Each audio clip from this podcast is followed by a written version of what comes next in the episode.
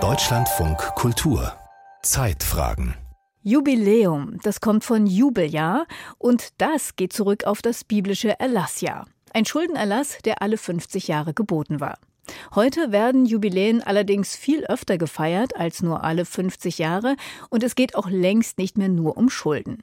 Jubiläen bestimmen immer häufiger, mit welchen historischen Ereignissen wir uns überhaupt auseinandersetzen.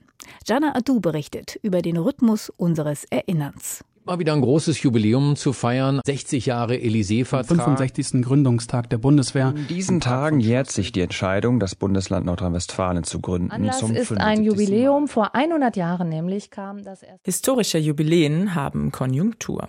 Ein Phänomen, das keine Aufbereitung von Geschichte ist, sondern eher eine Art Konstruktion von Geschichte, sagt Historikerin Christine Gundermann von der Universität zu Köln. Ein sehr komplexer Ereigniszusammenhang wird auf einen zeitlichen Punkt reduziert und fixiert und dann in eine wohlgefällige Erzählung konstruiert. Und zu dieser Erzählung, und das ist beim historischen Jubiläum sehr wichtig, wird eine öffentlichkeitswirksame Inszenierung erdacht und dann auch umgesetzt. Das heißt, historische Jubiläen waren und sind auch heute noch Ausdruck von Macht über die Verfügbarkeit von Zeit und Raum. Wir können einmal sagen, sie sind Ausdruck von Macht über eine vergangene Zeit. Anders ist das in den Anfängen der Jubiläumskultur vor mehr als 2000 Jahren. Ihr Ursprung liegt im Alten Testament und dem sogenannten Jubeljahr. Da war es so, dass auf sieben Sabbatzyklen 49 Jahre, das 50. Jahr als Jubeljahr gefeiert wurde und in diesem sollte zum Beispiel veräußerter Grundbesitz an alte Eigner fallen. Wer sich als Knecht verkauft hatte, sollte frei sein. Und der Begriff Jubel erinnert dabei an das Widderhorn, dessen Schall das Erlassjahr einleitete. Im christlichen Mittelalter wird diese Tradition der Erlasspraxis umgedeutet. Die Befreiung der Menschen aus der Knechtschaft der Sünde wird vorwiegend dann gefeiert, wenn eine Glaubensgemeinschaft ein Verlangen nach Vergebung ihrer Sünden hatte.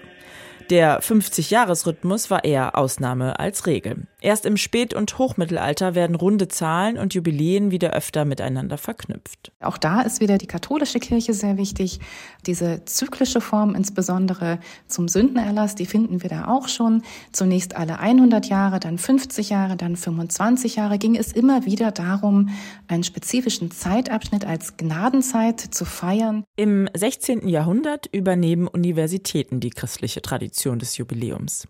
Sie feiern ihre Gründungsjahre und etablieren damit eine frühe Form der Erinnerungskultur. Später erkennen Staatsmänner den Nutzen solcher Jubiläumsfeiern als Ausdruck von Macht. Vor allem Stadtjubiläen haben sich seither etabliert. Der Deutsche Städtetag listet allein für dieses Jahr 16 Jubiläen auf. Neubrandenburg in Mecklenburg-Vorpommern zum Beispiel feiert den 775. Jahrestag der Stadtgründung mit einem ganzen Jubiläumsjahr. Oberbürgermeister Silvio Witt. Diese Zeiten der klassischen Stadtjubiläen mit großen Umzügen und der Oberbürgermeister geht vorne weg, das wirkt irgendwie aus der Zeit gefallen. Wir haben uns bewusst dagegen entschieden, weil wir gesagt haben, zum einen, die Pandemie hat uns zwei Jahre eher getrennt und wir wollen jetzt möglichst viele Gelegenheiten bieten, dass man sich trifft. Und zum anderen ist das Thema gesellschaftlicher Zusammenhalt gerade in dieser Zeit besonders wichtig. Und wenn wir möglichst viele Möglichkeiten der Begegnung schaffen, dann kann dieses Gefühl vielleicht auch besser geweckt werden. In Neubrandenburg will man das Stadtjubiläum weniger als Rückschau nutzen und mehr als Blick in die Zukunft. Bestimmte Teile der Vergangenheit sollen gerade nicht gefeiert werden.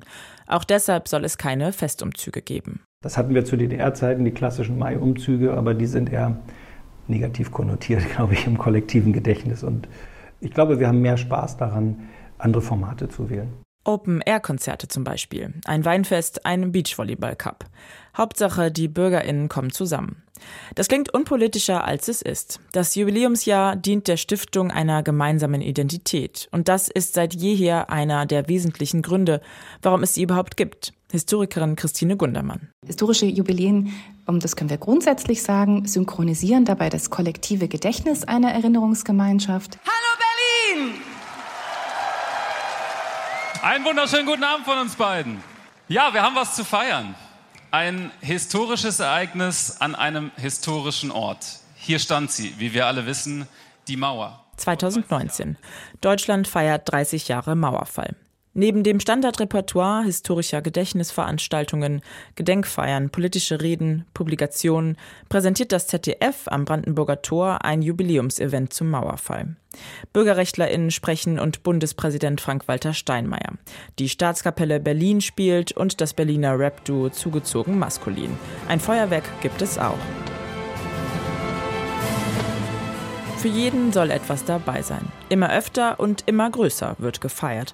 Genau darin sieht Historikerin Christine Gundermann ein Risiko. Denn im Großen und Ganzen weisen groß inszenierte historische Jubiläen eher darauf hin, solche befremdenden Anteile, irritierenden Anteile eher glatt zu bügeln, also sie gefällig zu machen und damit weniger Raum für kritisches Hinterfragen zu geben. Statt Kritik soll es um eine gemeinsame, positive Erinnerung gehen.